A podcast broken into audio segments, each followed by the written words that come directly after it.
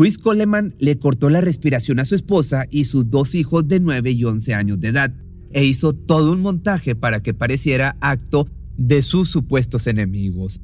El motivo, iniciar una nueva vida con su amante, nada más y nada menos que amiga de su ahora difunta esposa. Lo más perturbador fue la forma tan mediática en que planeó los ataques, comenzando con extrañas amenazas autoenviadas a su correo electrónico y culminando con siniestros mensajes de odio escritos en las paredes que encerraban la escena del crimen. En aerosol y pintura roja se pudieron leer frases como yo siempre estoy mirando, han pagado y castigado. El hombre pensó en todo, obviamente menos en la perspicacia de las figuras policíacas que detectaron errores garrafales en los hechos. house this morning, was your wife alive? Oh, yeah. Um, what would you say if I told you I, that, that I don't think she was? I don't know. I don't know what to tell you. I mean, I think she was. Mean, she was. Okay. She was laying right beside me. Chris Coleman estaba acorralado, sin embargo, haría cuanto estuviera en sus manos para salir bien librado de las acusaciones, tanto por el hecho de no pasar el resto de su vida tras las rejas, como por el qué dirán de la sociedad, esto debido a que es descendiente de pastores evangélicos, mismo motivo que lo llevó a querer evitar un reprobable divorcio. Pero luego de matar, hasta dónde estaba dispuesto a llegar para no manchar su nombre. Chris, we, we need to get this resolved, okay? That that you can't argue with physical evidence. I'm not trying to argue with it. All right. What, what I'm telling you is there is no other explanation. There's no other reason that the information we have would support what you're telling us. That it can't. La historia que el sospechoso había relatado bajo un falso sentimiento de impotencia y rabia por haber perdido a su familia no terminaba por encajar con las claras evidencias recabadas incluyéndolo a él mismo que presentaba extrañas marcas de rasguños en sus brazos como si hubiera forcejeado o luchado con alguien. Lo cierto era que estaban frente a un hombre sin escrúpulos dispuestos a mentir y confundir a los investigadores tanto como fuera necesario. Nacido el 20 de marzo del año del 77, el ahora homicida se había desarrollado en una familia obsesionada con la perfección y la religión siendo hijo de los pastores Ron y Connie y hermano de otros dos hombres.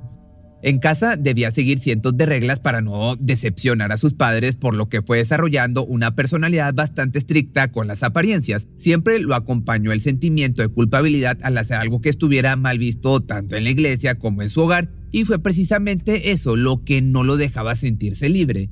Para cuando tenía 20 años, había tomado la decisión de unirse a la Infantería de Marina, algo que de una forma u otra le dio las bases que necesitaría en el futuro para tener el valor de ir en contra de sus padres con respecto a una nueva relación amorosa.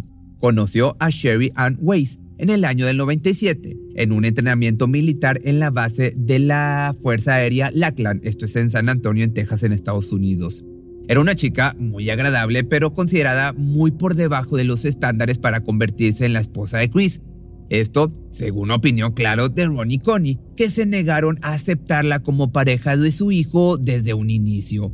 No obstante, aún así los enamorados siguieron con su romance, el cual dio fruto a tan solo tres meses de haber iniciado el vínculo. Esto con la noticia del primer embarazo de Sherry, el cual provocó que los planes de la boda se apresuraran a gran escala. Por una parte debido al recién enamoramiento, pero por otra, y quizá pues, la más importante, debido a que un bebé no podía nacer sin sus padres en sagrado matrimonio. Fue así como llegó la pequeña Garrett Dominic Eugene Coleman el 30 de abril del año del 98, quien dos años más tarde se convirtió en hermana mayor del nuevo integrante de la familia, Gavin Christopher.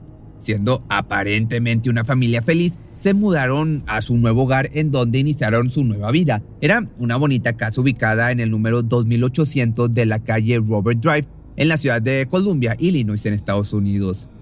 Se suponía que ahí verían crecer a sus hijos, concretar sus estudios, irse a la universidad, enamorarse y tener sus propios hijos. Sin embargo, lo único que encontraron tras la puerta de ese domicilio fue su apresurada y desgarradora muerte. Los primeros indicios de que una tragedia se avecinaba llegaron en noviembre del año 2008, puesto que tanto en el ámbito laboral como en el personal, Chris comenzó a ser amenazado. Esto por medio de correos electrónicos y enviados a su computadora y a la computadora de su jefa, Joyce Mayer, una famosa pastora y telepredicadora evangelista cuya jefatura del equipo de seguridad era dirigida por el mismísimo Coleman, un trabajo que llegó a su vida gracias a su formación como militar. En realidad no le iba nada mal al hombre, con honorarios de 100 mil dólares al año era un puesto que cuidaba con uñas y dientes. Además, también aprovechaba al máximo los viajes que se desprendían del mismo cuando la evangelista debía salir a predicar. Pero, presuntamente, toda esa dicha de estabilidad económica y una familia feliz se vio empañada con los aterradores mensajes que fueron dirigidos hacia él su esposa y sus hijos a modo de amenaza. Tu familia está acabada. Dile a Joyce que deje de predicar o tu familia morirá. Los mataré mientras duermen. Aparentemente la problemática residía en el odio hacia la mujer como predicadora y el autor de los correos enviados desde el email de destroychris.gmail.com quería tomar venganza en contra de quien la protegía. Posteriormente, la situación se puso aún más aterradora con postales recibidos en su caja de correos ubicada fuera de su domicilio. Eso bastó para que el hombre solicitara el apoyo de un vecino llamado Justin Barlow, que se desempeñaba en el Departamento de Policía de Columbia. Como resultado, la vigilancia en el área se duplicó, había más rondines y cámaras de seguridad cubriendo todo el perímetro, pero curiosamente nunca se detectó algún sospechoso con malas intenciones. De esta manera los meses transcurrieron sin ningún altercado, hasta que de pronto alguien fue sumamente astuto como para concretar las amenazas sin ser visto por absolutamente nadie. Tu peor pesadilla está por suceder. Fue uno de los últimos correos en la bandeja de entrada de Coleman y tiempo después, el crimen de una mujer y dos pequeños ocurrió en el 2800 de la calle Robert Drive. Transcurría la mañana del 5 de mayo del año 2009 y Chris se dispuso a realizar su rutina diaria. Well, I set my alarm clock for 5:30 and called Sherry to wake her up, get her going, and she didn't answer, of course. And, and so I went on to to the gym, to Gold's Gym, and over by Ronnie's Plaza in South County, and um, started working out. I text her, text her some at some point. I might even called her again. I don't remember. I could probably look at my phone if you want me to. Presuntamente, luego de concluir su rutina, el hombre insistió varias veces con sus llamadas. Sin embargo, al no ser respondida, decidió alertar a su vecino Justin. Le dijo estar preocupado por su esposa ya que no contestaba y fue ahí cuando el oficial se dio cita en la escena del crimen. Entró por una ventana que se encontraba abierta y caminó por los pasillos del domicilio. Lo primero en notar fue un aroma muy penetrante a pintura y con el avanzar de sus pasos descubrió los aterradores mensajes escritos en la pared. Algo muy malo había ocurrido ahí. Entonces el hombre no se detuvo y buscó cualquier indicio de la mujer y sus hijos, pero lamentablemente ya era demasiado tarde. Los tres miembros de la familia presentaban signos de haber de que les habían cortado la respiración. Sherry yacía sin ropa sobre su cama. La pequeña de 11 se encontraba sepultada en sus sábanas también marcadas por el rojo de la pintura en aerosol y el pequeño de 9 quedó pendiendo del filo de su colchón, todos con marcas en el cuello. A los pocos minutos llegó el padre de familia y esposo, quien, a paso apresurado, descendió de su vehículo.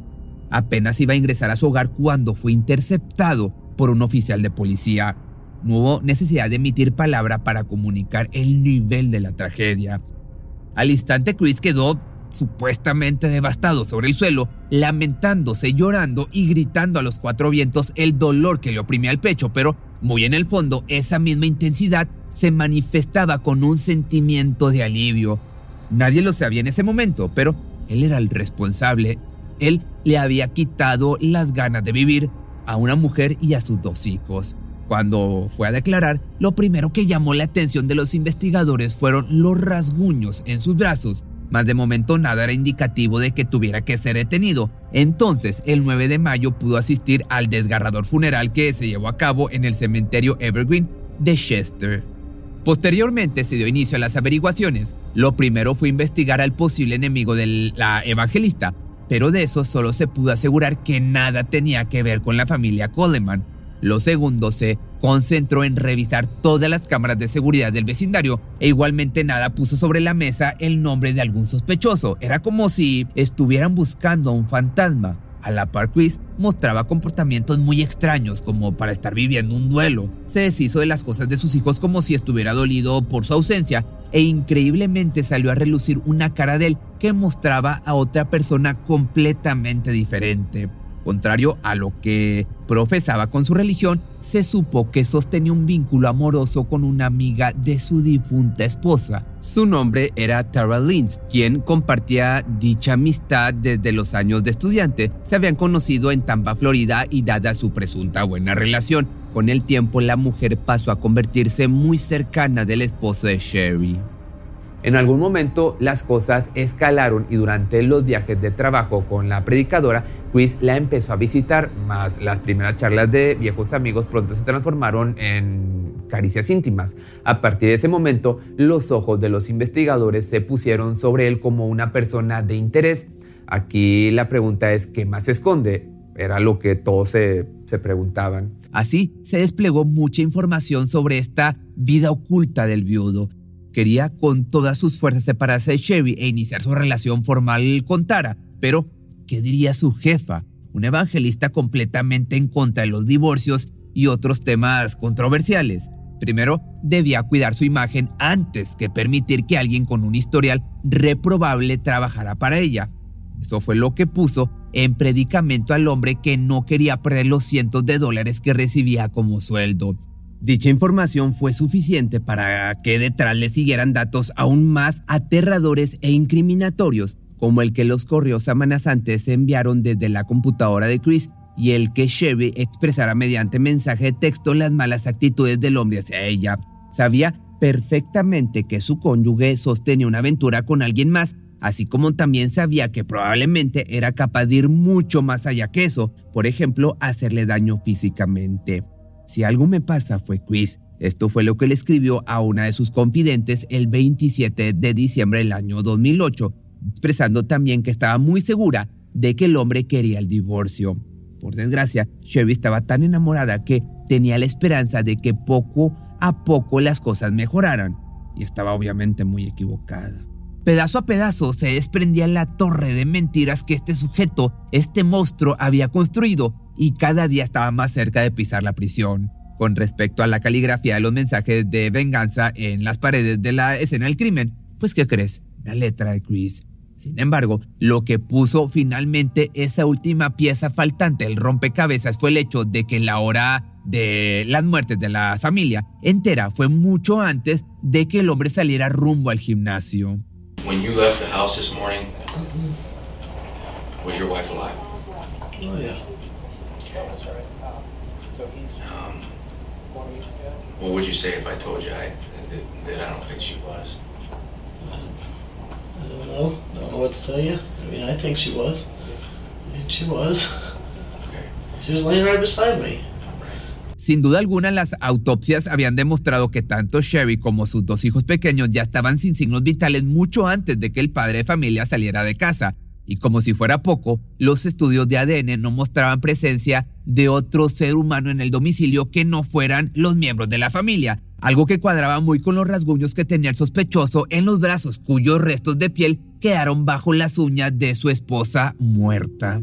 El arresto se dio oficialmente el 19 de mayo de 2009. A partir de entonces transcurrieron dos años para que por fin diera inicio el juicio, donde además de los aberrantes hechos salieron a la luz otras pruebas que manchaban aún más la imagen del imputado.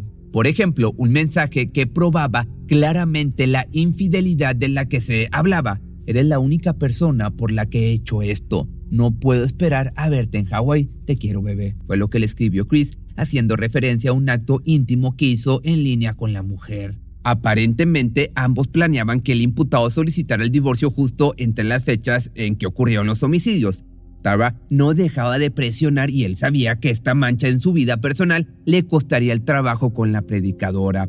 Aún así, para ese entonces los amantes ya habían hablado de matrimonio, así como también del nombre de la hija que planeaban tener juntos. Zoe Lynn Coleman, de esta forma la nombrarían. Por esto mismo, en su mente jamás estuvo la idea de una separación legal, sino una supuesta tragedia familiar, la cual, según los investigadores, tenía aproximadamente seis meses en gestión, pero ni todo el montaje que el hombre preparó le salvó de que el jurado tomara únicamente 15 horas para deliberar su culpabilidad. Acto seguido, el juez Milton Wharton leyó su sentencia de prisión perpetua sin posibilidad de libertad condicional.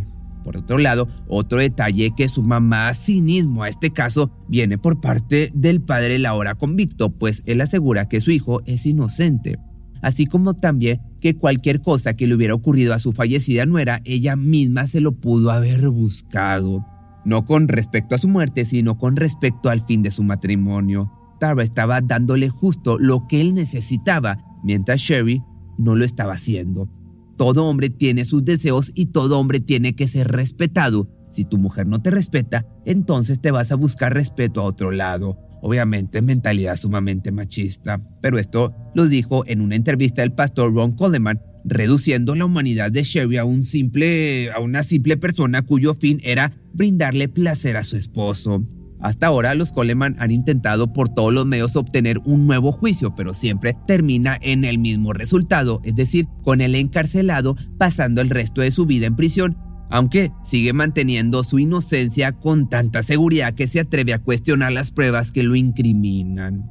En una ocasión, de hecho, mencionó lo siguiente. Algo que nunca se dijo en la corte es que yo tenía dos laptops y yo viajaba con una y dejaba la otra en casa o en el trabajo nunca tenía las dos conmigo al mismo tiempo y la que había sido usada en las amenazas era justo la que dejaba en el trabajo o en mi casa. No obstante, ese simple detalle no tenía la fuerza suficiente como para que un juez creyera en su supuesta inocencia y atribuir los ataques a una venganza aparentemente en contra de la evangelista para la que el hombre trabajaba como jefe de seguridad. Por otra parte, en diciembre del año 2012, afortunadamente la familia de las víctimas pudo exhumar los cuerpos, todo con el fin de que en un futuro su asesino no terminara descansando eternamente justo al lado de ellos. Hoy permanecen en el cementerio Queen of Heaven Catholic Cemetery, donde pronto podrán reencontrarse con sus seres queridos que hasta el día de hoy lloran su tan desgarradora partida. Si te gustó, o bueno, a lo mejor no te puedo decir si te gustó este video porque está bastante fuerte, pero si te gustó la forma de la narración, acuérdate que también lo puedes escuchar en todas las plataformas de audio, en especial Spotify y Apple Podcast, donde me podrías dejar una buena calificación, es gratis y a mí me ayuda a crecer bastante.